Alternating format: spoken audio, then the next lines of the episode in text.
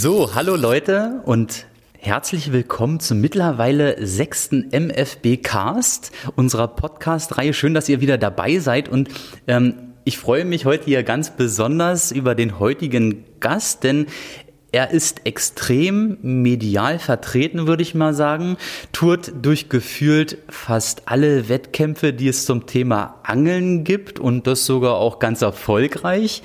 Ähm, er hat vor kurzem geheiratet, kann man dazu sagen, ist Vater von zwei Kindern, wohnt aktuell in Minden und viele eurer Fragen ranken sich um die vergangene Musikkarriere, wo er auch ein Schmunzeln gerade im Gesicht hat. Als nächster Tipp vielleicht mal noch, er war 2018 Weltmeister im Raubfischangeln und ich begrüße heute den Country Manager von Weston. Herzlich willkommen, Enrico Di Ventura. Herzlich willkommen zurück, sage ich mal so, wenn wir uns hier zusammen vereint haben heute. Vielen, vielen Dank für die Einladung.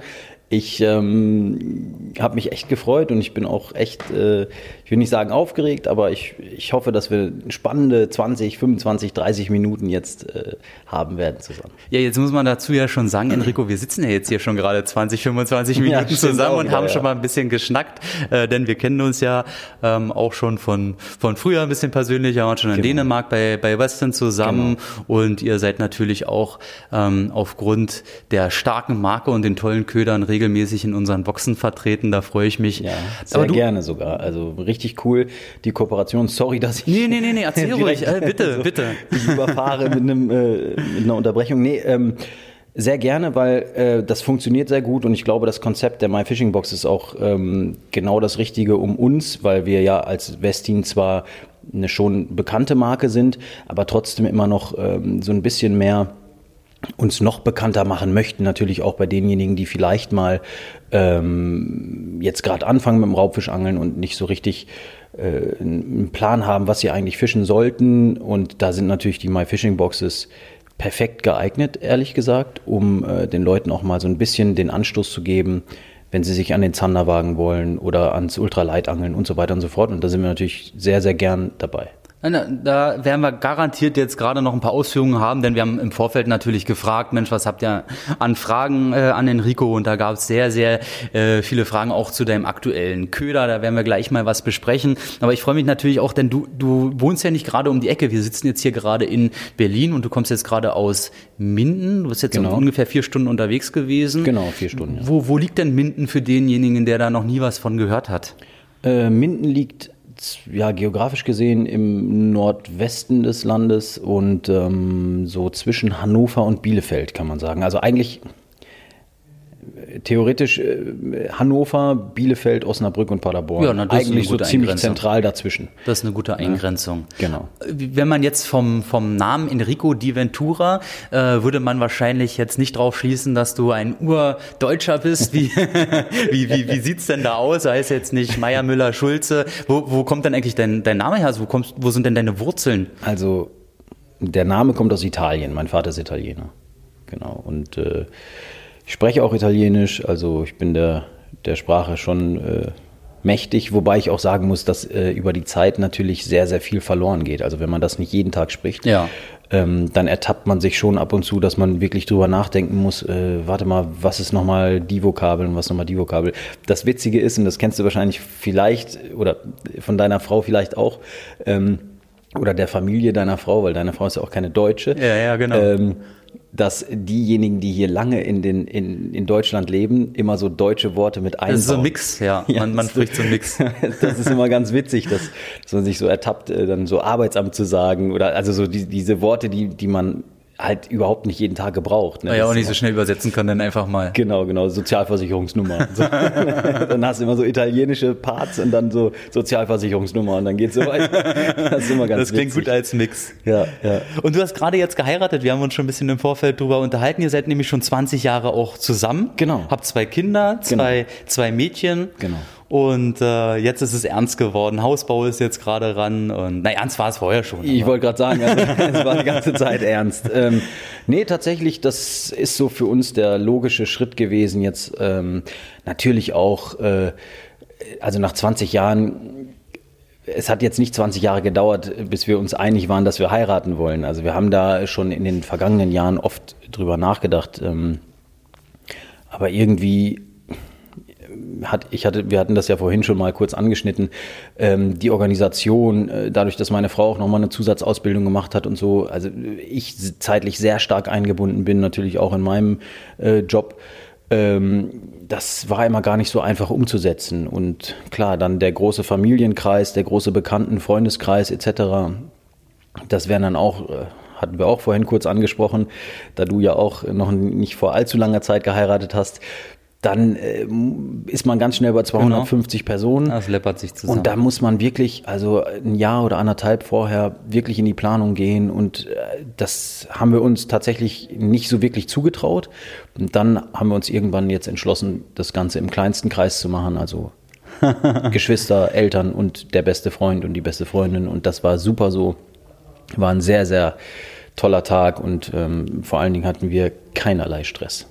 Na, wir schließen uns auf jeden Fall den ganzen Glückwünschen an, denn äh, wir haben ja da, man hat äh, viele Reposts gesehen von deiner Story, nochmal Glückwünsche ja, von verrückt. dem und dem und dem, das hat man überall viel gesehen, also dem schließen wir uns auf jeden Fall auch. Ja, das war wirklich verrückt, weil ich, äh, ich bemühe mich immer, ähm, auch wenn manche Leute vielleicht einer anderen Meinung sind, aber ich bemühe mich immer, alle Nachrichten zu beantworten. Hm. Aber da war es unmöglich. Also ja. es ist teilweise bei YouTube schon äh, wirklich sehr zeitintensiv, dort die äh, Comments zu beantworten. Ähm, aber das war wirklich in so kurzer Zeit da über 2000 ähm, oder 2500 gefällt mir Angaben und dann natürlich 500 Kommentare und so. Das, Klar. Also irgendwann habe ich, habe ich, musste ich tatsächlich aufhören, weil sonst würde ich jetzt wahrscheinlich noch dran sitzen und vielen Dank und vielen Dank und danke sehr. so. Aber an dieser Stelle auch nochmal an alle, die zuhören, vielen, vielen Dank für die ganzen Glückwünsche, die uns erreicht haben. Naja, man, man muss ja sagen, das ist wahrscheinlich auch dem geschuldet, dass du in den letzten Jahren, kann man doch schon sagen, ist ja jetzt doch schon längerer Zeitraum, medial ziemlich aufgestiegen bist. Du bist sehr, sehr stark vertreten. Das kann ich als Externer ruhig mal sagen, jetzt nicht äh, äh aus, aus deiner Sicht und, und Lob. Ähm, du bist ursprünglich, jetzt haben wir gerade schon vorher überlegt, es gibt keine richtige Übersetzung äh, zu diesem Titel, aber du bist eigentlich Country Manager bei Weston. Ähm, für Deutschland und Österreich. Was, was ist denn da eigentlich so dein Aufgabengebiet? Denn wir, wir haben uns schon unterhalten, viele denken eigentlich, du, du machst nur YouTube, ja, aber du machst eigentlich noch viel mehr. Was, was ist denn der Country Manager und was ist ja. denn bei Weston los? Also es hat nichts mit Cowboy-Stiefeln und äh, Hut zu tun. das ist ähm, tatsächlich äh, kümmere ich mich um die, also um Sales und Marketing für die Firma Westin. Ähm, Sales insofern, dass ich die ähm, die Verkäufer bzw. die Außendienstler betreue. Ähm, überwache wäre nicht so, weil das ist nicht äh, in meinem Interesse, sondern wir versuchen immer miteinander zu arbeiten. Das ist auch tatsächlich der erfolgreichste Weg, den, wie sich jetzt auch rausgestellt hat. Ähm, und ähm, natürlich habe ich auch noch eigene Kunden und betreue teilweise Key Accounts auch noch mit und ähm, bin aber auch für die Produkte zuständig, die für Deutschland und Österreich mit auf den Markt ähm, geworfen werden. Also dort auch mit Planzahlen natürlich. Also man stellt sich das immer so einfach vor, wenn man jetzt sagt, also ein Außenstehender zum Beispiel, wenn man sagt, ja, äh, mach doch mal die Farbe XYZ. Ne? Also es kommen halt oft Leute zu uns auf die Messen und ähm, sagen dann zu mir, ja Mensch, mach doch mal den so und so. In der Farbe, ja. Das ist immer gar nicht so einfach, weil den so und so zu machen, da muss man natürlich gucken, dass auch alle anderen Länder den vernünftig verkaufen können. Klar. Das heißt, wenn wir eine Farbe haben, die in Deutschland sehr gut funktioniert und was auch ständig passiert oder immer mal wieder passiert, äh, wir nehmen dann eine Farbe raus, die für den deutschen Markt sehr erfolgreich war aber wir müssen das Ganze ein bisschen globaler sehen. Jetzt mal ähm, unabhängig von anderen Kontinenten, bleiben wir mal im europäischen Sektor. Ähm, Da ist Skandinavien mit dabei, mit äh, ja wirklich großen Angelländern wie Schweden zum Beispiel. Finnland ist auch ein sehr, sehr großes Angelland. Ähm, da sind natürlich die südeuropäischen Märkte dabei mit Schwarzbarsch, äh, sprich Italien, Frankreich, Spanien. Ähm, da sind aber dann auch die osteuropäischen Märkte dabei mit sehr viel Ultraleitangeln und so weiter und so fort. Und das heißt, wir müssen natürlich das Ganze so global betrachten, dass wir sagen, okay, wenn die Farbe in der Größe, in der Form für Deutschland funktioniert, heißt das lange noch nicht, dass sie sich auch für die Firma in Anführungsstrichen rentiert, insofern, dass wir sagen können, wir verkaufen genügend davon, um den Platz im Lager für diesen Artikel freizuhalten. Klar, ja, verständlich. Das ist, das ist immer auch so eine wirtschaftliche äh, Komponente, wo viele Leute ähm, natürlich nicht, nicht wissen können, dass es so ist, weil sie einfach nicht in der Branche oder keinen Einblick in die Branche haben. Aber das nur mal so am Rande. Ähm, zusätzlich kümmere ich mich dann, wie gesagt, um die äh, Produkte, dann auch für den deutschen und österreichischen Markt, natürlich auch dort in Abstimmung mit den Leuten, die in Österreich vor Ort sind, weil das bringt mir immer sehr, sehr viel, dort auch Input zu kriegen. Ja, und man sieht es ja immer wieder ums Marketing. Das heißt auch Öffentlichkeitsarbeit auf den Messen, Vorträge halten, ähm, Magazinwerbung, also alle Magazinwerbungen, die man sieht in Deutschland ähm, im Printmagazin, ne, ähm, die beruht eigentlich äh, auf meinem Mist. Das heißt, ich ähm, mache die komplette Magazin-Marketing, Gestaltung und Planung. Ah ja, tatsächlich. Das ja, ist ja also sehr, natürlich mit unserem Grafiker. Ja, natürlich mit unserem Grafiker, aber ich plane halt die Beiträge, Klar. die Produkte, die dann Sinn machen, jeweils natürlich auch zu den verschiedenen äh, Jahreszeiten. Also es macht jetzt keinen Sinn, im tiefsten Winter äh, zum Beispiel ein Jerkbait oder ein Frosch ähm, natürlich in der Werbung zu haben, sondern das macht eher dann im April, Mai, wenn die Hechtzeit, Oberflächenzeit, Frösche und so weiter und so fort. Entschuldigung. Ähm, dann auch äh, tatsächlich gut fangen. Ne? Also ja, das, das steckt ein bisschen mehr dahinter, als einfach nur angeln zu gehen, auch wenn viele Leute äh, denken, ich würde einfach nur angeln gehen. Es wäre so schön. Es wäre schön, es, oder? Ich würde so feiern, wenn es so wäre, aber es ist leider nicht so.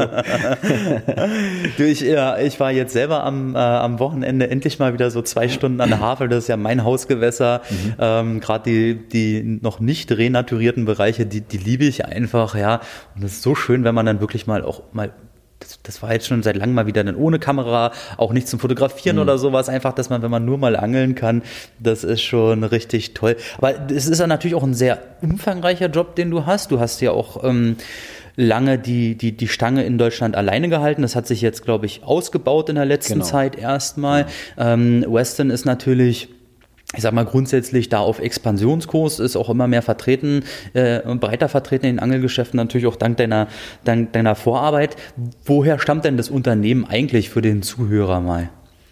Also Westin Fishing Viele Leute denken, dass es ein schwedisches Unternehmen ist. Ist es aber nicht, es ist ein dänisches Unternehmen. Mhm. Ähm, und also den Namen Westin im Angelsport in Dänemark gibt es schon sehr, sehr, sehr lange. Ähm, die ersten Köder oder beziehungsweise der erste Westin-Köder ist die Westin Jette. Mhm. Der Klassiker, die, der Klassiker. Die, die, Zigarre quasi. Genau, fast, diese, ja? dieses Zigarren-ähnliche. Ähm, Habe ich auch in der Box, eine Jette. Ey, eine Jette ist ein guter Köder, nach ja. vor. Auch wenn das Ding aussieht wie, ja, wie von 1952 tatsächlich.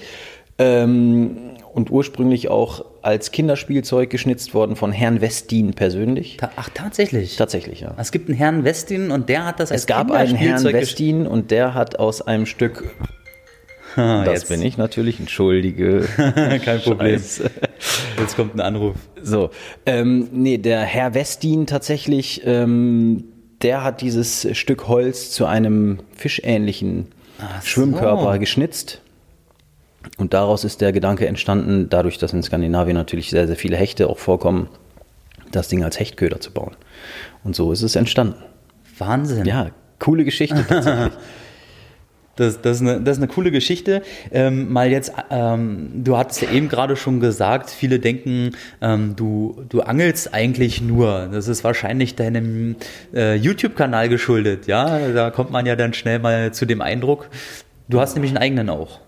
Genau, ich habe einen eigenen, ja. Äh, der ist noch gar nicht so alt tatsächlich. Die erste Folge ist vor einem Jahr entstanden. Ähm, natürlich auch der, dem Zeitaufwand geschuldet, dass ich äh, ja nicht nur angeln gehen kann.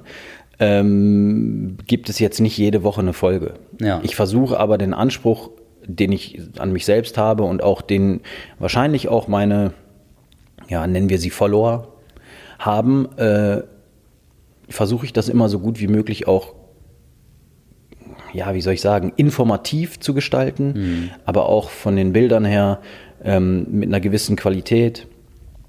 Ähm, auch was die Themen angeht, nicht unbedingt so, ich sag mal so, immer ähm, die ganzen klassischen Standardthemen aufzugreifen, sondern eher auch mal ein bisschen was aus dem Nähkästchen geplaudert.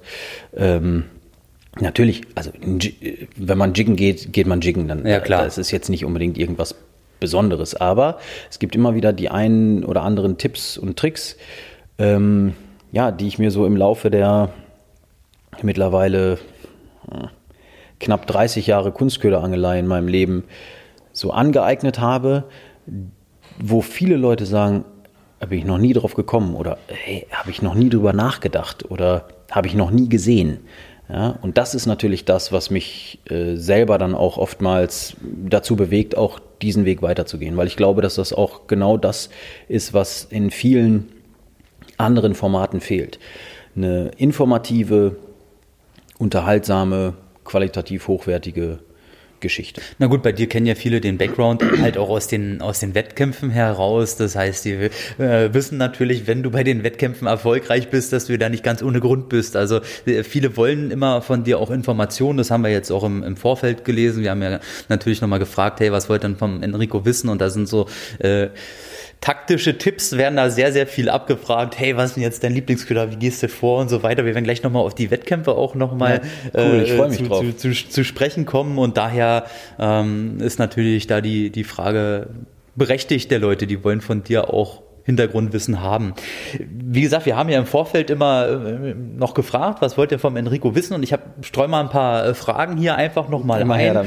Und äh, starten wir hier einfach mal mit dem Tim Wilhelm 01 von Instagram, der hat nämlich gefragt, wie, wie kamst du denn jetzt eigentlich zu Westin? Und er sagt, hattest du auch andere Optionen? Wie war denn dein, dein Weg dahin jetzt zu Westin?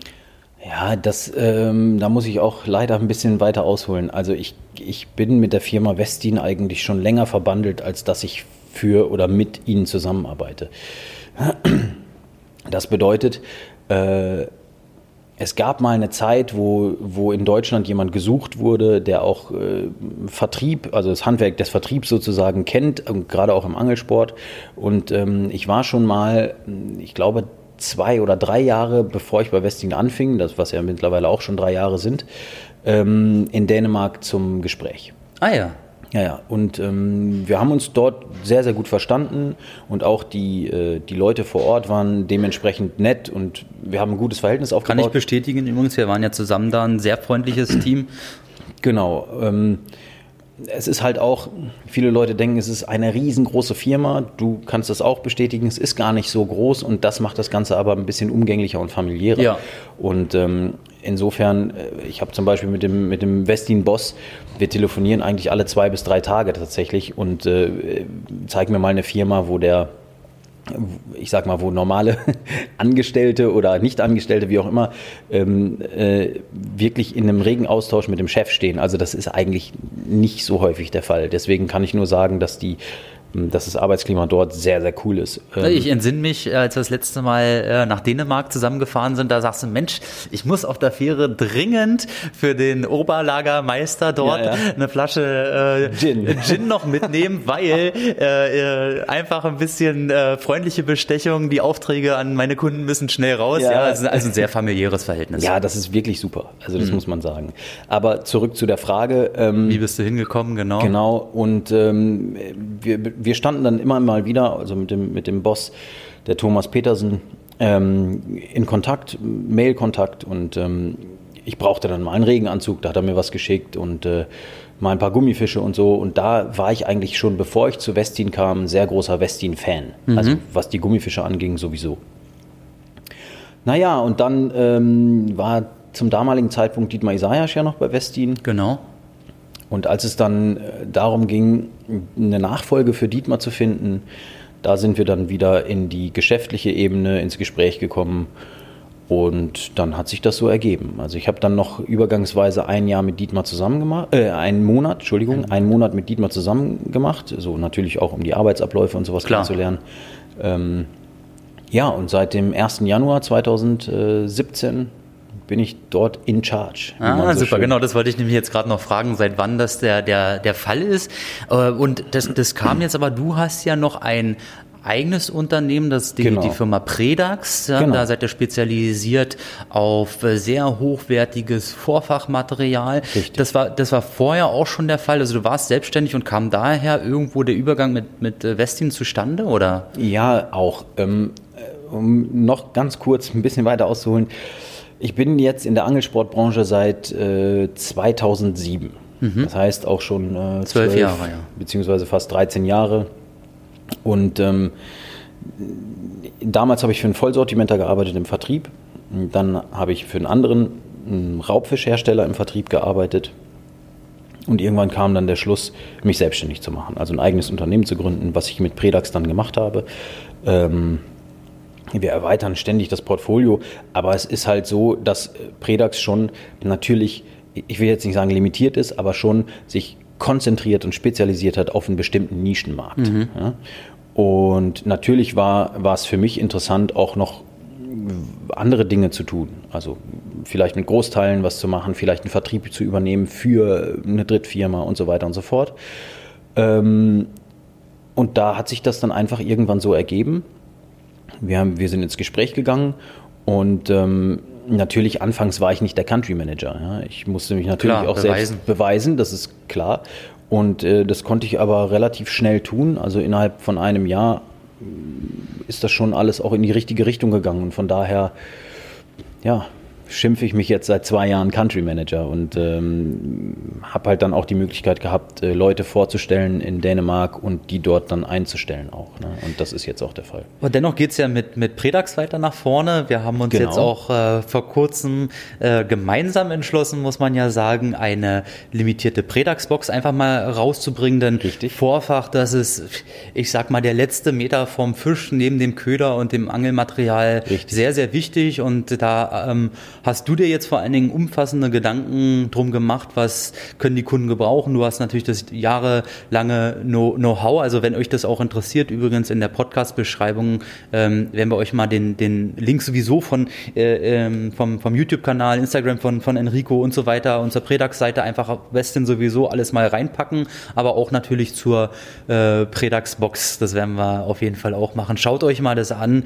Ähm, was ist so da gerade der aktuelle Weg bei Predax? Ich hatte jetzt neulich nochmal von, von dir gehört, ich glaube jetzt Blei verschwindet, war das richtig? Da geht es jetzt mehr so in die Richtung Alternative. Ja, genau. Also wir sind natürlich auf der Suche, ähm, so wie wahrscheinlich viele andere Firmen mittlerweile auch.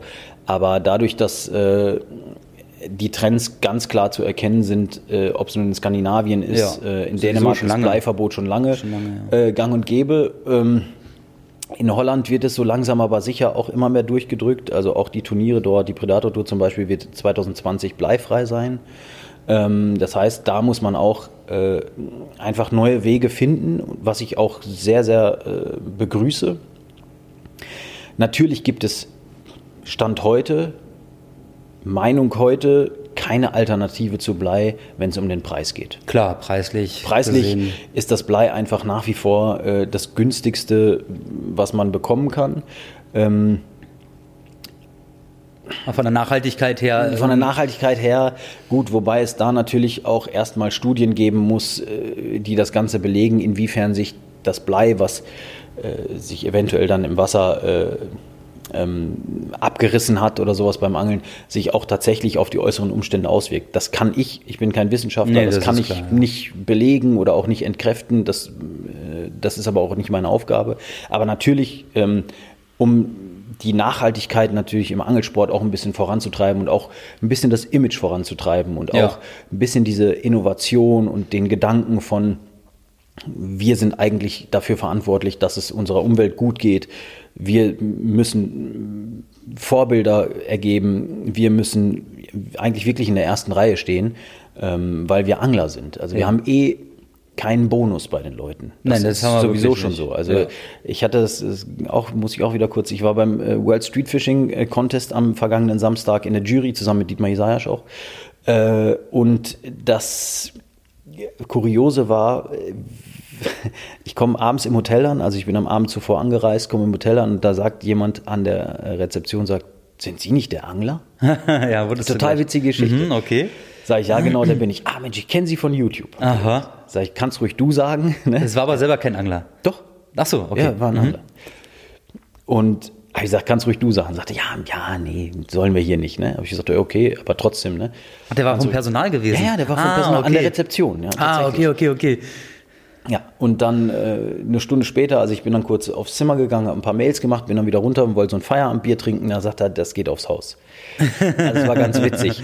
Und dann äh, saß aber eine Gruppe, ich glaube zwei, zwei Frauen und drei Männer oder so, saß eine Gruppe direkt neben mir an der Theke, die gesagt haben, wieso kriegt denn der das Bier umsonst? Also es war eigentlich eine ganz nette Ja, ja, ja. Atmosphäre. Und dann- dann sagt der, der äh, Rezeptionist, beziehungsweise der dann dort auch an der Bar war, ähm, sagt dann, naja, der, der ist halt Angelweltmeister. er. ich so, ja, ja, okay, wenn du das so, so sagen willst von mir aus. Und dann ging aber eine Diskussion, also man sieht, wie, wie verquert die Meinung ist. Und dann ging sofort eine Diskussion über das Angeln los. Ah. Also wie Angeln und was, wieso denn Angeln und Weltmeister und was ist denn das, was ist denn Angeln überhaupt? Und Ja. Sie sehen gar nicht aus wie ein Angler. Sag ich, das wie- typische wie Klischee, sieht denn ja. der Angler aus? Mhm, typische wie, Klischee. Wie sieht denn der Angler aus? Und tatsächlich in vielen Köpfen in der Republik ist es noch so, dass die Leute denken, Gummistiefel, ne, so, so ein Schlapphut Den, den auf. Wachsanzug noch. und- Genau, so ein ja. Mhm. Schlapphut auf, Kiste Bier daneben, Korkproppen und zwei Würmer unten an der Angel. Und das ist halt überhaupt nicht mehr der Fall. Und das müssen wir aber auch so langsam aber sicher nach außen transportieren. Das können wir aber nur, wenn wir mit einem guten Beispiel vorangehen. Ja. Und da sind wir zurück bei dem Thema. Sowohl bei Westin als auch bei Predax, muss man Genau. dazu sagen. Gen- Denn ja, einer meiner liebsten Spinner, die ich immer äh, drinne habe, ist ein Westin-Spinner. Ich komme jetzt gerade nicht. Sonic. Ist der Sonic. Das ist ein unglaublich, äh, unglaublich guter Spinner. Ja. Auswerfen, da reicht eine Kurbelumdrehung, der fängt sich an zu drehen, der Ja. ist bleifrei. Äh, Genau. sind, den gibt's in verschiedenen Gewichten, ob klein für Barsch oder groß für Hecht. das ist genau. einer meiner Lieblingsspinner, muss ich dazu sagen. Der ist wirklich auch. gut. Also ich habe Ja. den auch bei mir in der Box. Also- Zwei, drei Modelle habe ich immer dabei. Einen Westin Sonic, wenn ihr, wenn ihr euch mal einen schönen Spinner zulegen wollt, ist auf jeden Fall eine Empfehlung wert. Ja. Definitiv. Ja, aber wie gesagt, Nachhaltigkeit ist das Stichwort und deswegen haben wir bei Predax, sowohl bei Predax als auch bei Westin, da darf ich aber noch nichts zu sagen, ja, weil wir versuchen natürlich immer so einen Step ahead, also einen Schritt voraus zu sein. Na klar. Und deswegen, ähm, wir werden uns Mühe geben, da in den nächsten Jahren was auf die Beine zu stellen, was vielleicht die einen oder anderen dann nicht haben. Schön. Enrico, hört man nicht. Hört man nicht. Ja, Leute, ich hoffe, ihr habt euch ein bisschen zurückgelehnt und euch das so richtig bequem gemacht. Denn es ist für mich eine sehr bequeme Position, natürlich einen Gesprächspartner zu haben, der hier ganz frei von der Seele reden kann. Und deswegen sind wir jetzt auch gerade erstmal bei der Hälfte angekommen. Sehr viele wichtige Infos. Und ich will natürlich auch noch eure Fragen nochmal stellen, ähm, die hier so rein gerufen wurden. Ähm, jetzt, ich meine, so ein ganz, so ein Klassiker, ähm, Jan unterstrich Fishing unterstrich haha, fragt auf Instagram eigentlich, wie, wie bist du zum, zum Angeln gekommen? Vielleicht auch mal ergänzend noch, wie lange angelst du eigentlich schon? Also zum Angeln gekommen bin ich als kleiner Junge. Ich, ich weiß nicht, ob ich drei oder vier war, weiß ich nicht. Äh, vielleicht auch fünf, keine Ahnung. Ähm, durch meinen Vater. Ich komme ja aus Minden und Minden liegt an der Weser und ähm, man muss dazu sagen, viele von den heutigen Teenagern oder Anfang 20-Jährigen wissen gar nicht, dass es mal eine sehr, sehr große Wettkampfszene im Angelsport gab in Deutschland. Ähm, und zwar vom Stippangeln, also das Friedfischangeln. Und, äh, also ich ja, als gut, Szene aber- intern natürlich jetzt, aber ja klar, und du bist ja auch noch eine andere Generation. Du bist ja nicht mehr Anfang 20. nee, aber tatsächlich, äh, wenn man an der Weser groß geworden ist in den 80er Jahren, ich bin Jahrgang 1980, Ja. ähm, und wenn man dort groß gewachsen ist, dann hat man als erstes eine Kopfrute in der Hand gehabt oder beziehungsweise eine Stipprute. Ne? Und so war es auch bei mir. Ich, ich habe meine allererste Angelroute, eine knallgrüne Fiberglasroute in vier Metern, ähm, immer noch. Ja, die ja, steht bei mir in der natürlich, das sowas wirft man nicht. Ich, ich habe sogar noch so, ein, so eine alte Bambusstippe sogar Ja, auch noch, sowas wirft auch. man nicht weg. Ja, genau, das sowas wirft man nicht weg. Ähm, Und die habe ich immer noch teilweise dann zwischendurch so fürs Köderfischstippen oder so genommen, ne, wenn man mal irgendwie schnell was, was Klar. brauchte. Und ähm, ja, und das ging dann von dieser 4 Meter Stippe irgendwann auf eine 6 Meter, von der 6 Meter dann auf eine 9,5. Wohlgemerkt, alles immer ohne Rolle, also nur an der Spitze, eine richtige Kopfrute äh, auf 9,5, irgendwann auf 11 Meter und äh, so hat man dann angefangen, auch wirklich aktiv zu stippen in den Buhnenköpfen oder auf der Steinpackung mit teilweise 10, 12 Gramm und so weiter und so fort. Was erstaunlich ist, ist, dass viele heutige Raubfischangler, also große Namen auch wie Dietmar Isaias, äh, Uli Bayer und so weiter und so fort, ähm, früher sehr aktiv im, im äh, Stippbereich waren. Also wirklich auch Wettkämpfe mitgeangelt haben und äh, oft wahrscheinlich auch äh, sehr, sehr erfolgreich. Ja. Also auch da sieht man, dass dieses Kompetitive ähm, ja schon, schon längst in den Leuten äh, schlummert. Ne?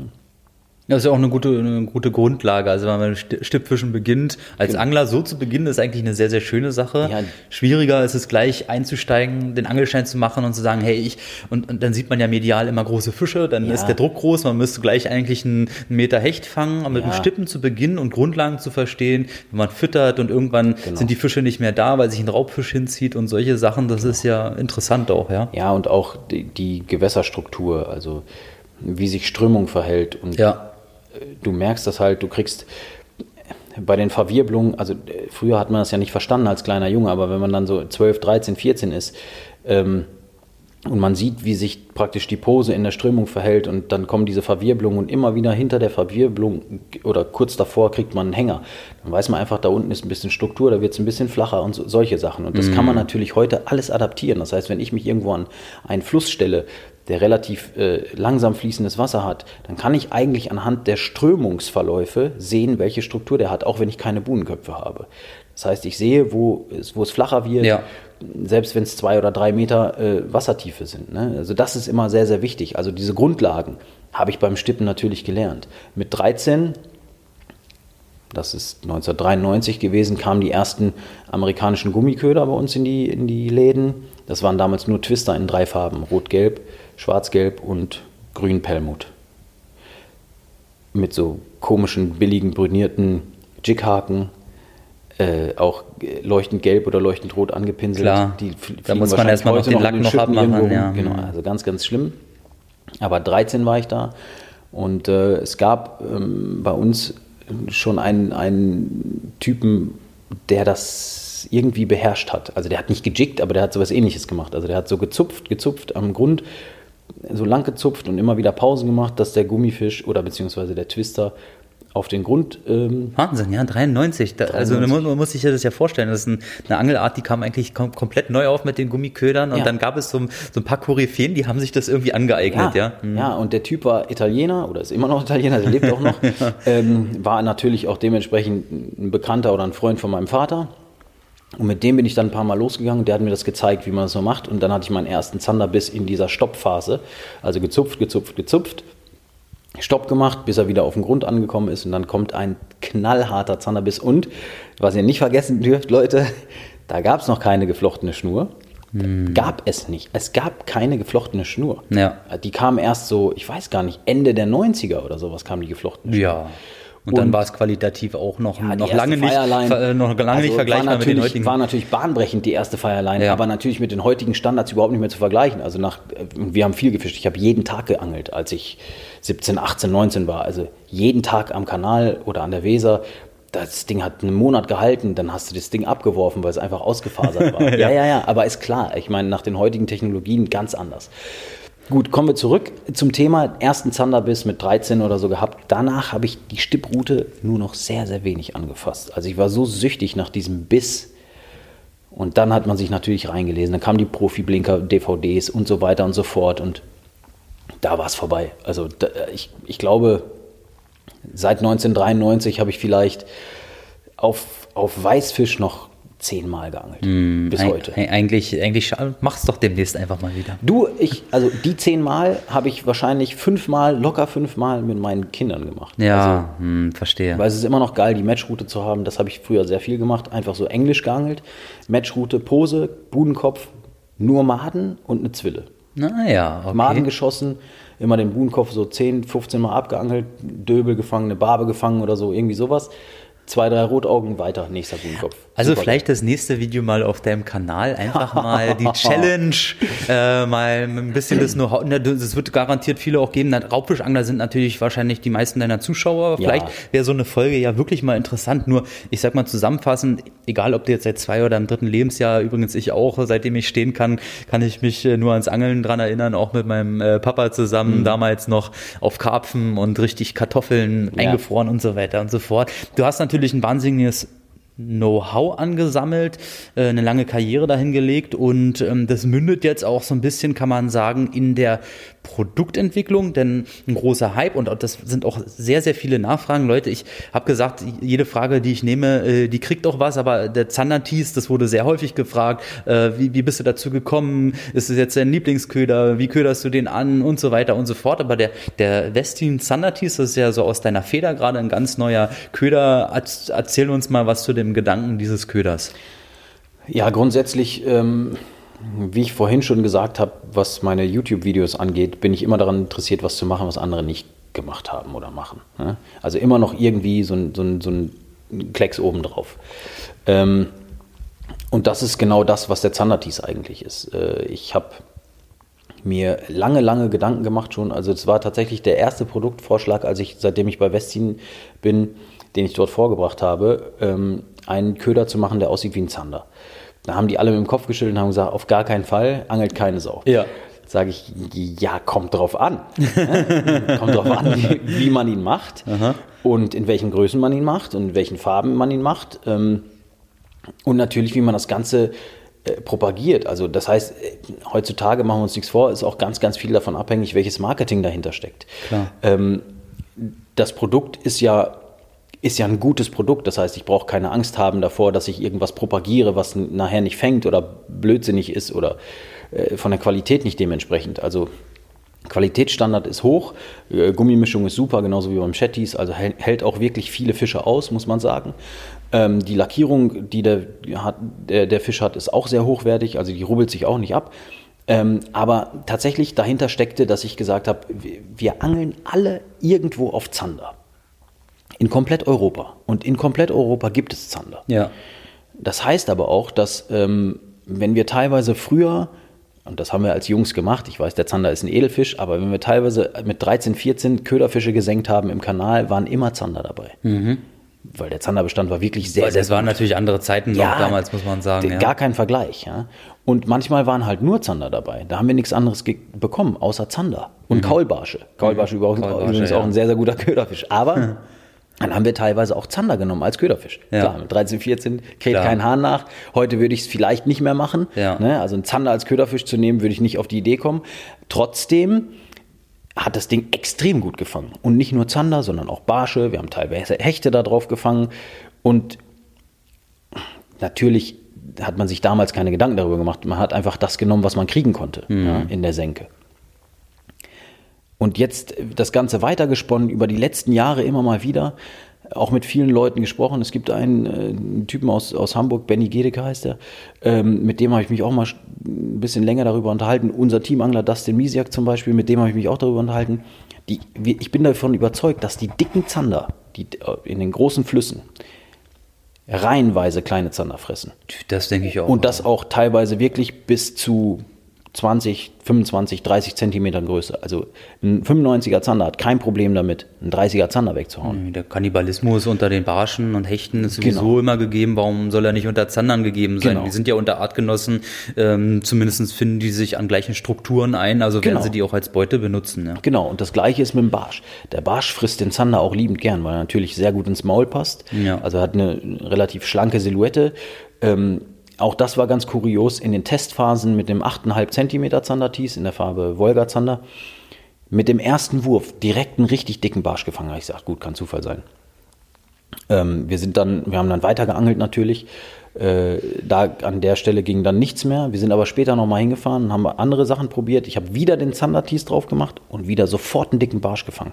Das heißt, ähm, es ist nicht nur unbedingt die Form, aber es ist natürlich auch die Farbgebung, die teilweise interessant ist. Und die Farbe Wolgazander zum Beispiel ist natürlich für klares Wasser wenn, wenn die Sichträuber wie zum Beispiel Barsch oder Hecht den äh, Köder gut ausmachen können, die sehen, dass das ein Zander ist, hundertprozentig. Ja, ja, also das, da bin ich sehr, sehr stark von überzeugt.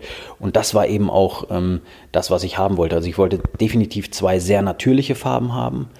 Ähm, das haben wir mit Zander und Wolga Zander. Aber na klar, Fire Purge, also dieses gestreifte, wenn mhm. das dann auch sehr, sehr UV-aktiv ist in trüberen Gewässern oder an dunkleren Tagen, aber teilweise auch, und da widerlege ich gerne die Farbtheorie von vielen, vielen Leuten, ähm, teilweise auch in glasklarem Wasser fangen nur die ganz stark UV-aktiven Farben. Ich kenne das auch, ja. Deswegen, ich, ich bin, also ich höre mir immer alles an und ich berücksichtige auch immer alle Meinungen anderer. Und auch die Farbtheorie ist für mich ähm, eine Theorie gewesen, die ich sehr lange, ich will nicht sagen verfolgt habe, aber wo ich sehr lange drüber nachgedacht habe und immer wieder versucht habe zu gucken, ob das wirklich so ist. Für mich, in meiner Situation, kann ich sagen, ist es nicht so. Das, ich fange das, das auf kackbraune ja nicht UV-aktive Köder in kackbraunem Wasser gute Fische.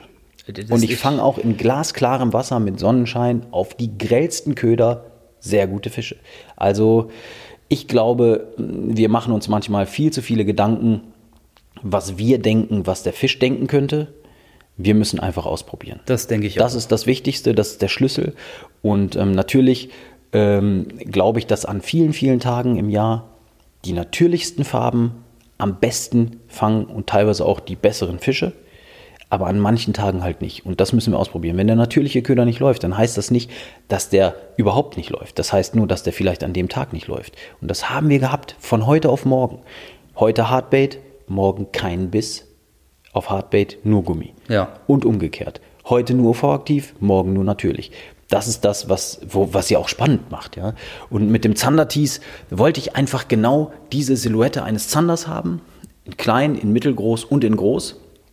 Und ähm, ein weiterer Teamangler von uns, der Peter Hampe, hat gigantisch gute Zander gefangen auf den großen 17 cm Zander. Mhm. Im Freiwasser 17 auf 17 cm. 17 cm Zander im Freiwasser geleiert ähm, über 30 Meter, geleiert. über 30 Meter Tiefe, genau. Oh. Also das, was die anderen Leute pelagisch machen, praktisch ja. auf dem Bildschirm zu gucken, wenn, das macht der Peter mit Werfen. Ja? Also der wirft und lässt den Köder auf eine gewisse Tiefe absinken und kurbelt den in der Tiefe durch, weil du einfach viel, viel mehr Fische ansprichst. Klar. Und du bist nicht mit dem Echolot über dem Fisch. Das mhm. heißt, es klickt auch nicht die ganze Zeit auf den Fisch. Du hast auch nicht diese Motorengeräusche vorwärts, rückwärts, vorwärts, rückwärts. Und der hat gigantische Zander gefangen damit. Also richtig, richtig geil. Und da sieht man auch, dass die Zander darauf reagieren, gerade wenn es Artgenossen sind. Na, dann schaut auf jeden Fall mal rein, weil in der, äh, in der Podcast-Beschreibung werde ich euch den Zander-Tees vom Enrico natürlich mal mit verlinken. Es gab, gab ja, glaube ich, auch noch ein Produkt, wo du federführend auf jeden Fall mit warst. Das ist ja die, die W6-Routenserie. Ich hoffe, ich sage jetzt gerade nichts Falsches. Nee, ist genau richtig, die. Ja, genau, die Power Tees. Da warst du jetzt auch schon federführend. Das heißt, Produktentwicklung zeichnet sich so ein bisschen ab. Ist ja auch klar, wenn man so viel Know-how hat, auch Wettkampf und so weiter, dass man sowas alles einfließen lässt. Wird es denn da zukünftig noch äh, weitere Produkte geben oder war es das jetzt erstmal so an ja, also Ideen gibt es genug. Ja. Das, ähm, Gut, das, das, dauert ja natürlich, das dauert natürlich auch immer, ist nicht von heute auf morgen ja, alles, ja. Ja, das ist halt auch immer so eine Sache. Also äh, wir werden wahrscheinlich auch nicht die letzten sein, die jetzt einen Zander rausgebracht haben. Also es werden wahrscheinlich auch andere jetzt kommen, aber ähm, das Ding ist, dass von der, von der Grundidee bis zur Umsetzung, bis, zur, äh, bis zum Release des Köders mindestens eineinhalb Jahre vergehen. Also das wissen auch viele Leute nicht. Die Leute denken mal, ah, man hat irgendwas. Nein, man muss eine Form bauen, eine Werkzeugform, dann muss man eine Produktionsform bauen und so weiter. Dann kommen die ersten Muster, dann baut, probiert man das aus dann äh, ist die Schwimmaktion doch nicht so gut, da muss man eine neue Form bauen und dann kommt die Lackierung und die Farben sind nicht so gut und das und dies und jenes. Also langer, langer Weg. Mindestens eineinhalb Jahre von der Idee bis zur Umsetzung. Hm, das ist, ist ein langer Weg auf jeden Fall. Ähm, um jetzt nochmal den, den Bogen zu den Wettkämpfen zu bekommen, das ist ja, haben wir jetzt schon ein paar Mal angeschnitten, ist ja ein starkes Thema. Du sagst auch, dass natürlich ein Teil deiner Bekanntheit ist über die, die Wettkämpfe dann nachher gekommen. 2018 Weltmeister im, im Raubfischangeln. Hier fragt zum Beispiel auch von Instagram der lauren.fr, ähm, wie bereitest du dich denn eigentlich auf Wettkämpfe vor? Ah, so, so viel Zeit habt ihr nicht. Nein, ähm, hm. Das ist nicht so einfach zu beantworten. Äh, um, ich versuche es kurz zu fassen. Ich versuche eine Woche vorher an dem Gewässer zu sein, wo die Wettkämpfe stattfinden. Ähm, und dann äh, probiere ich natürlich meine Spots aus, die ich kenne, nur um zu gucken, ob dort Fisch ist. Meistens haue ich nach einem Fisch ab. Äh, kann man sich aber auch verzetteln, weil vielleicht äh, sind die Tage danach nicht mehr so gut. Also das ist auch immer so ein bisschen tricky. Aber ich suche mir Strukturen raus, die ich für interessant erachte und Wassertiefen, die ich für interessant erachte. Das heißt, Futterfisch ist ein sehr, sehr großer Schlüssel, immer wieder. Also immer wieder auch für, ähm, für Erfolg und Misserfolg entscheidend. Hast du da mal so einen kleinen Tipp am Rande, weil der, der geneigte Zuhörer, der wird jetzt sagen, oh Mensch, äh, da ja, ist so viel Know-how drin, ja, was heißt jetzt Futterfisch? Also zum Beispiel, man fährt mit dem Echolot irgendwo lang, äh, gehen wir jetzt mal vom Bootsangeln äh, aus, man fährt mit, mit dem Echolot irgendwo drüber und guckt, ah, okay, man sieht auf man hat eine Kante von zwei auf acht Meter, sage ich jetzt mal so. Und man sieht, der meiste Fisch, Futterfisch, also die, die Echolot-Signale von Futterfischen und Einzelfischen sind andere. Ja? Also mhm. man hat so wolkenähnliche äh, Strukturen bei Futterfischen und so sichelähnliche Strukturen hat wahrscheinlich schon mal jeder gesehen auf irgendwelchen Screenshots oder Fotos oder so. Sichelähnliche Strukturen in Einzelfischen wie zum Beispiel Zanderbarsch oder Hecht. Ähm, und wenn man diese Wolken gefunden hat, dann gucke ich natürlich ganz stark darauf, in welcher Tiefe sind diese Wolken un mhm. ungefähr. Und sagen wir mal, die stehen meistens zwischen drei und fünf Metern an dem Tag. Dann versuche ich natürlich auch meinen Köder in diesen Tiefen zu, zu platzieren bzw. Ja. Zu, mhm. zu präsentieren. Und ähm, wenn, ich, wenn das aber ein Einzelschwarm ist und ich merke relativ schnell, dass die meisten nächsten Schwärme, die ich finde, zwischen sieben und neun sind, dann werde ich, dann wird es in den meisten Fällen so sein, dass dann auch der, Futter, der Futterfisch bzw. der Raubfisch sich um diese großen Futterfischschwärme auf sieben bis neun einstellt. Ähm, und so fängt das Ganze an. Natürlich geht das viel, viel weiter. Das, das ist jetzt mal ein grober Rahmen. Natürlich. Das, ist ein grober das kann, man nicht, kann man nicht alles genau abbilden, jetzt genau. was du da alles in genau. Vorbereitung Und da versuche ich dann drumherum meine Köder zu, ähm, zu präsentieren. Teilweise ist es so, dass Hechte auch mitten in den Futterfischschwärmen zu fangen sind bei Barschen ist es manchmal so oder oft so, dass die Barsche weit außerhalb der Futterfischschwärme stehen, also gerade die dicken. Äh, das ist auch immer so, so eine Sache. Du siehst den Futterfisch und dann hast du erstmal zwei, drei Meter nichts und nach diesen zwei, drei Metern nichts, da ist dann oft mal ein richtig, richtig dicker Barsch zu kriegen. Die, die, folgen dem dann und dann picken sie sich ab und zu mal einen Snack raus und dann genau. verschwinden sie wieder aus dem genau. Gewirr, ja. Genau. Wie würdest du das bei, bei, bei Zander, ähm, gibt es da so ein ähnliches Muster? Jetzt hast du gesagt, die Hechte stehen manchmal drinne im, im Futterfisch, die Barsche folgen, ähm, kann man, also Faustformeln ist jetzt ja. nicht verallgemeinert, aber die Barsche folgen dem, dem Futterfisch ein paar Meter weg. Ja. Äh, gibt es da beim Zander irgendeine Regel?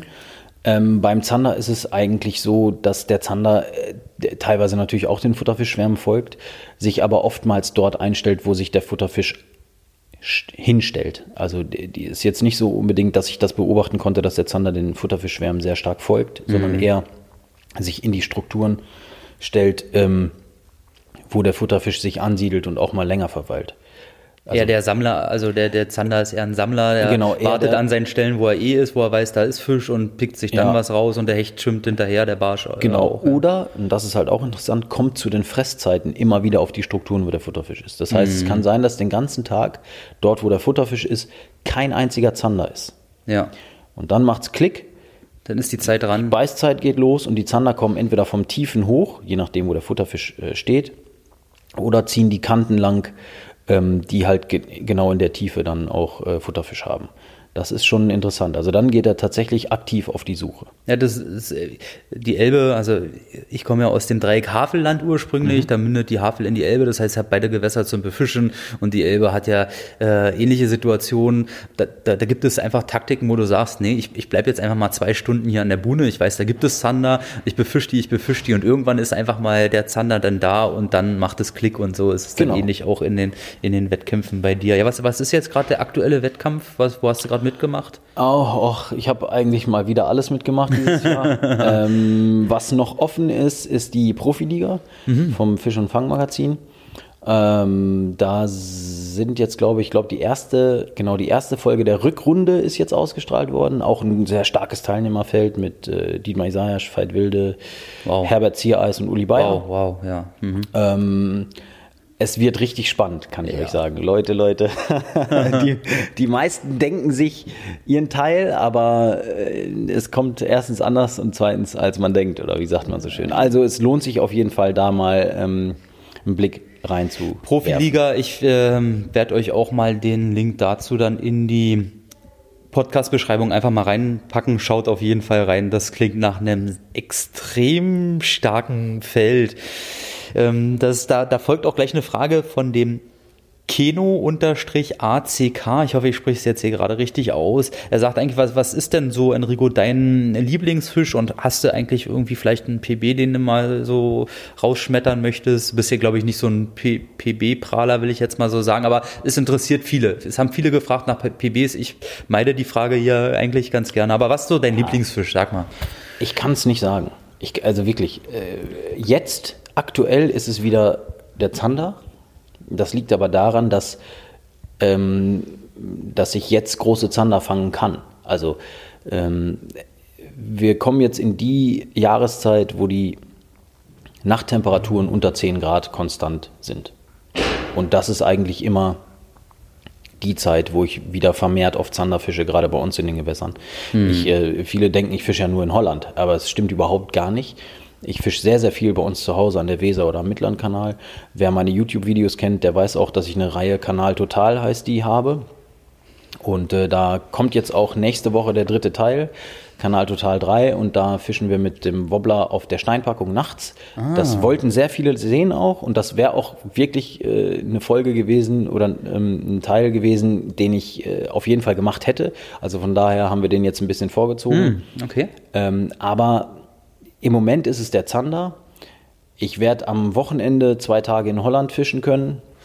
Da werde ich aber vermehrt auf dicke Barsche und auf Hechte gehen. Also wir werden es aufteilen auf Großbarsch und Hechtangelei. Oh, verstehe, okay. Dicke Barsche sind, sind geil. Dicke ja. Barsche sind einfach geil. Und ja. in den holländischen Gewässern muss man schon sagen, ist der Bestand an Großbarsch eine ganz andere Welt. Ja, Nee, das macht Spaß, das bekannte Kirschenpflücken, äh, große Barsche. Es ist ja auch ein extrem gehypter Fisch, muss man dazu sagen. Also die, die letzten Jahre, das, was früher alle äh, den, den Zander haben wollten, ist ja heute vermehrt der, der Barsch. Ja. Ich muss dazu sagen, ich bin, ich mag immer noch sehr stark den Hecht. Ich mag das auch immer ja, noch. Auch. Gerade bei uns in der Havel, wenn da etwas Strömung ist, da sind selbst jetzt will ich nicht sagen kleinere Fische, weil Mitte 70er oder 80er Hecht ist jetzt nicht klein, nee. aber es gibt ja deutlich größere Fische noch und wenn selbst wenn die sich in der Strömung einstellen im Drill, ist das extrem brutal, ja? ja. Also die, die liefern einen Drill ab, das ist unglaublich, das macht wirklich, wirklich Spaß. Ich fand hier übrigens eine Frage sehr, sehr interessant von Fishing-T-Oni, äh, auch auf Instagram, äh, die habe ich einfach mal mit reingenommen. Was Enrico, war das Unangenehmste, was dir beim Angeln je passiert ist? Boah, das ist eine gute Frage. Das ist wirklich eine gute, weil es mal was ganz anderes ist, wo man wirklich lange nachdenken müsste, glaube ich. Das Unangenehmste beim Angeln. ja, ich glaube. Ja. Ah, er, hat, er, schaut so nach oben. Ich sehe, die, da ist eine Story, die sich abspult in seinem Kopf. Ja, ich meine, kann man sie erzählen? Ist jetzt die ja, Abwägungssache oder nicht? Also es, im Turnier darf man ja nicht ans Ufer fahren. Mhm. Ah, das ist, während des ganzen Turniers darf man nicht das Ufer betreten. Nein, man darf nicht das Ufer betreten. Was hat das für einen Hintergrund? Nur mal kurzer Ausschweifer. Naja, du könntest ja am Ufer dir irgendwas, also du, du darfst einfach das Boot nicht verlassen. Ah ja, okay. Das geht halt nicht. Ne? Ähm, und am Ufer könnte auch, also Ufer ist ja auch immer so ein Stichwort, da kann man was befestigen, was verstecken. Da kann man ja auch einen Tag vorher irgendwie vielleicht äh, äh Naturköder verstecken, also Köderfische oder so, weil morgens werden die Boote gecheckt. Ne? Aha, okay. Ja, ja, also ich mache sowas nicht, aber es gibt mit Sicherheit Leute, die schon mal den ein oder anderen Gedanken daran verschwendet haben, zu bescheißen. Ne? Soll ja immer mal wieder das ist vorkommen. ja ein Wettkampf, ja.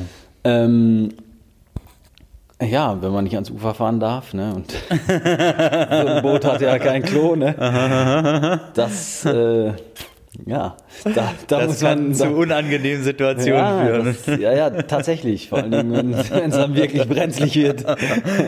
Ja, und wenn auch Turnierteilnehmer dann um einen rum sind, du bist ja, auf dem Präsentierteller, fast äh, auf dem schwimmenden Präsentierteller. Ne? Verstehe, worauf, worauf die Geschichte hinauszieht. Ja, ja, ja, und das sind so Situationen, die, äh, die hätte ich gerne anders, aber man kann sich das manchmal nicht aussuchen. Und dann sagt der Körper jetzt und dann. Klar, dann muss man los. Genau, dann muss man. Enrico, eine Frage, die ich mir so zum Schluss jetzt nochmal für mich aufgeschrieben habe.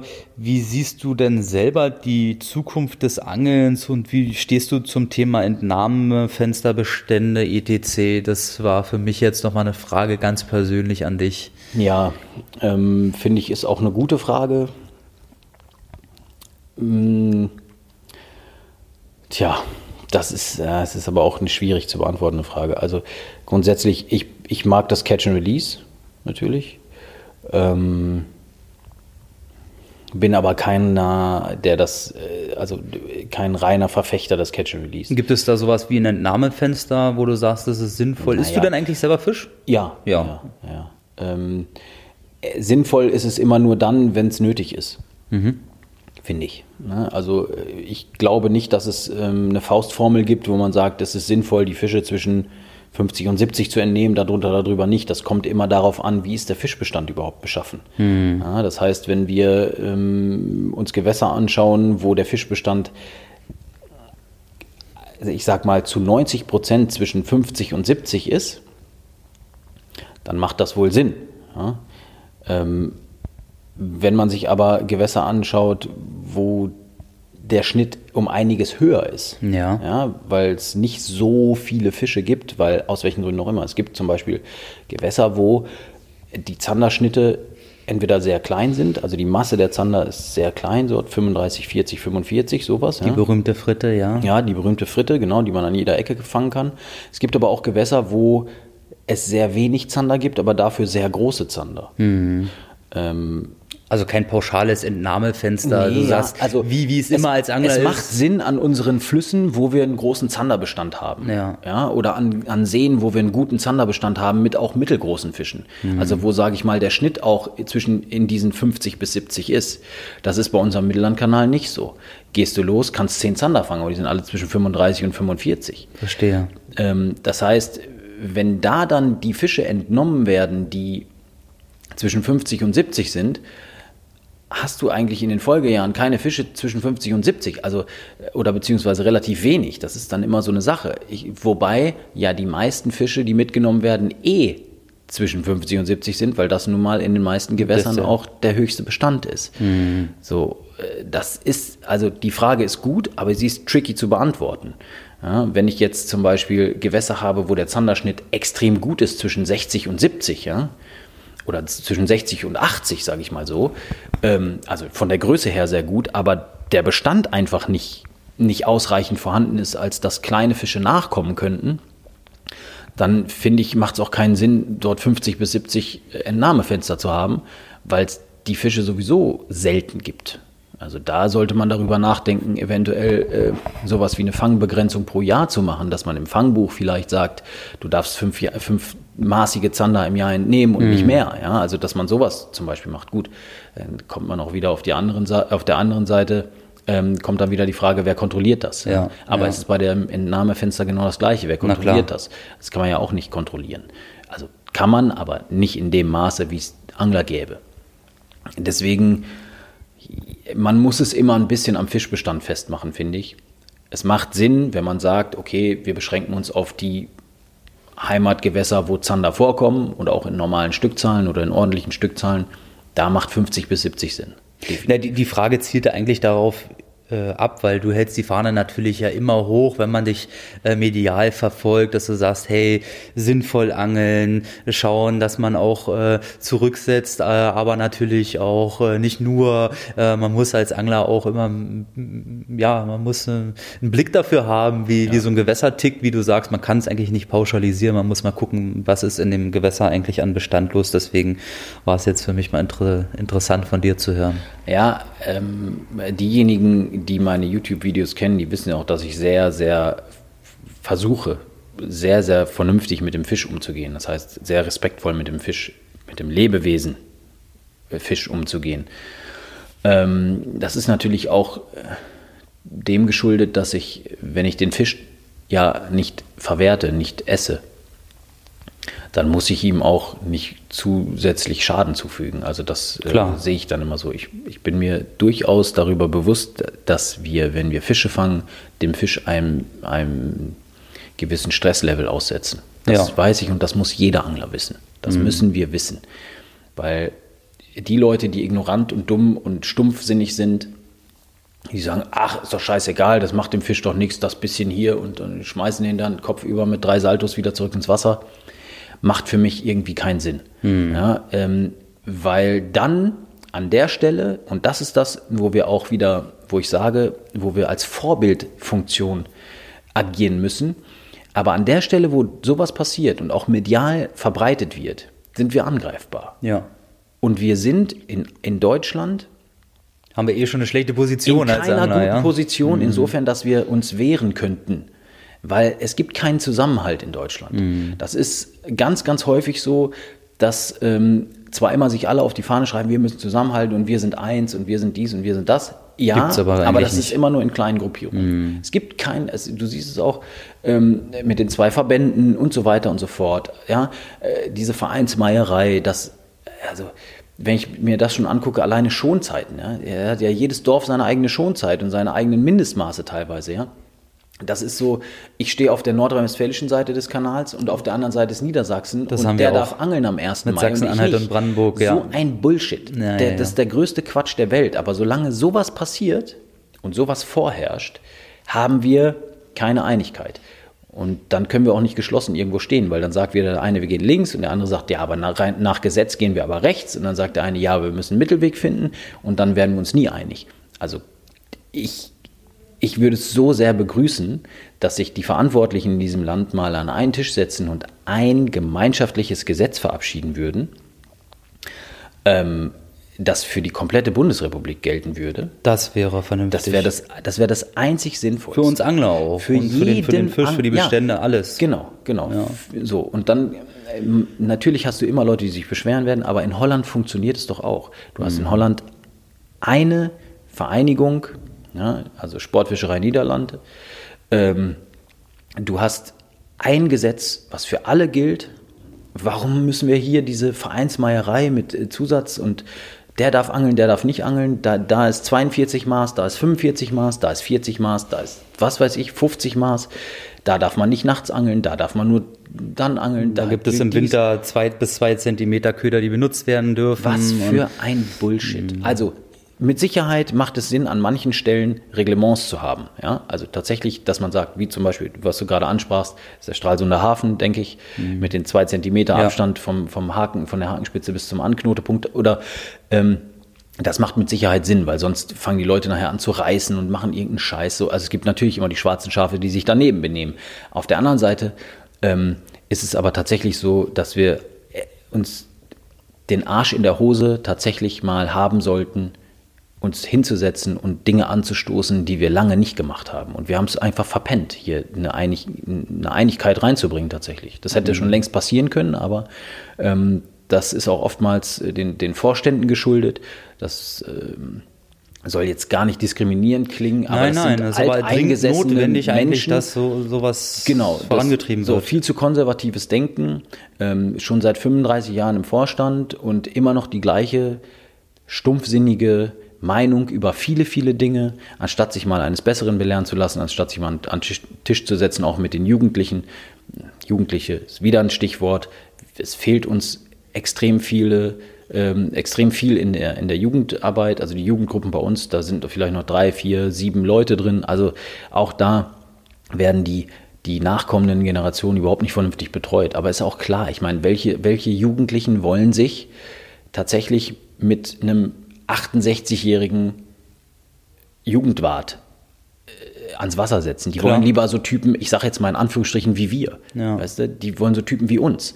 Ähm, das ist aber schwierig, solange es einen solchen Vorstand dort gibt, der diese alten Regeln durchboxen will, auf Teufel komm raus, weil ich werde mich nicht dahinstellen und jeden Fisch, den wir fangen, im, beim Jugendangeln totschlagen. Mhm. Das werde ich nicht. Und mhm. dann gibt es wieder Ärger und so weiter und so fort. Also ist ein großes Thema. Und, aber um auf deine Ursprungsfrage zurückzukommen, Ich bin schon wieder dreimal links und zweimal rechts ja, abgebogen, ja, aber um auf okay. die Ursprungsfrage zurückzukommen, wie ich das Angeln sehe, das ist ganz stark abhängig davon, ob wir es schaffen, tatsächlich in Deutschland so eine Einigkeit herzustellen.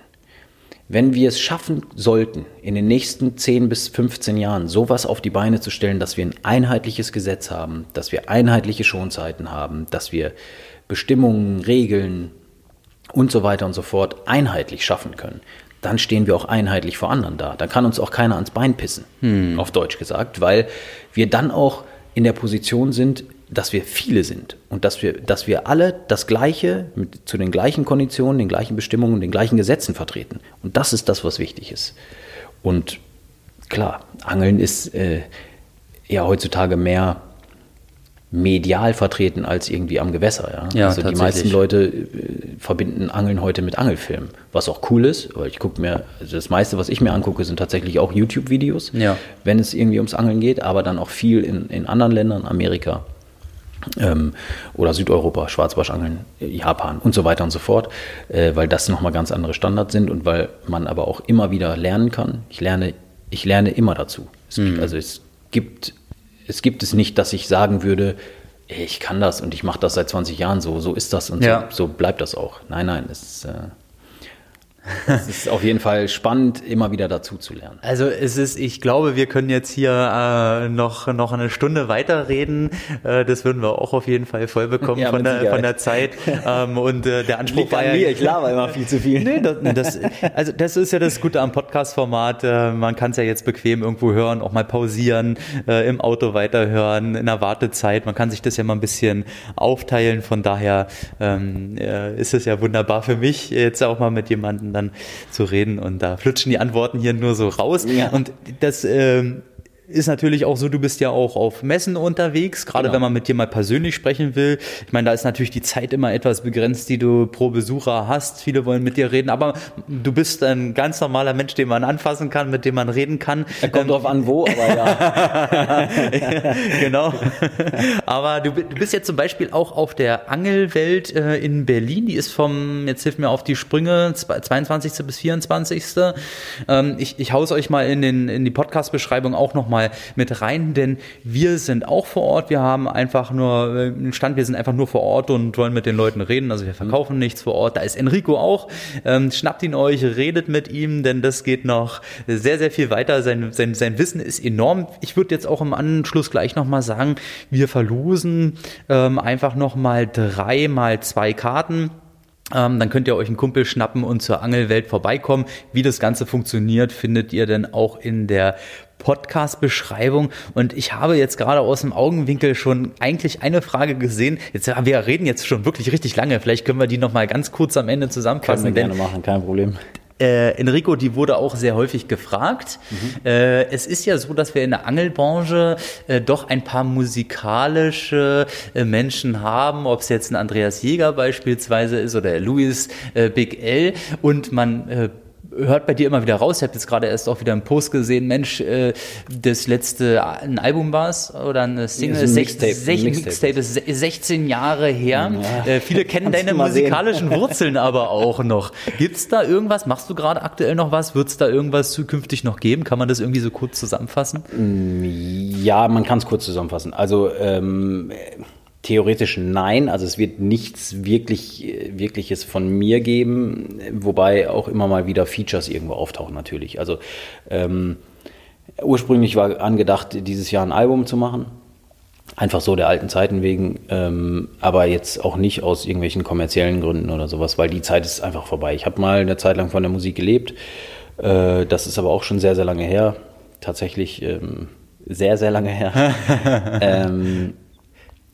ja, aber ich werde wohl auf ein, zwei Gastfeatures äh, zu hören sein in den nächsten, denke ich, zwölf Monaten oder sowas. Aber ich habe einfach auch nicht mehr die Zeit, mich dieser Leidenschaft äh, komplett hinzugeben. Das ist, äh, das ist halt einfach so.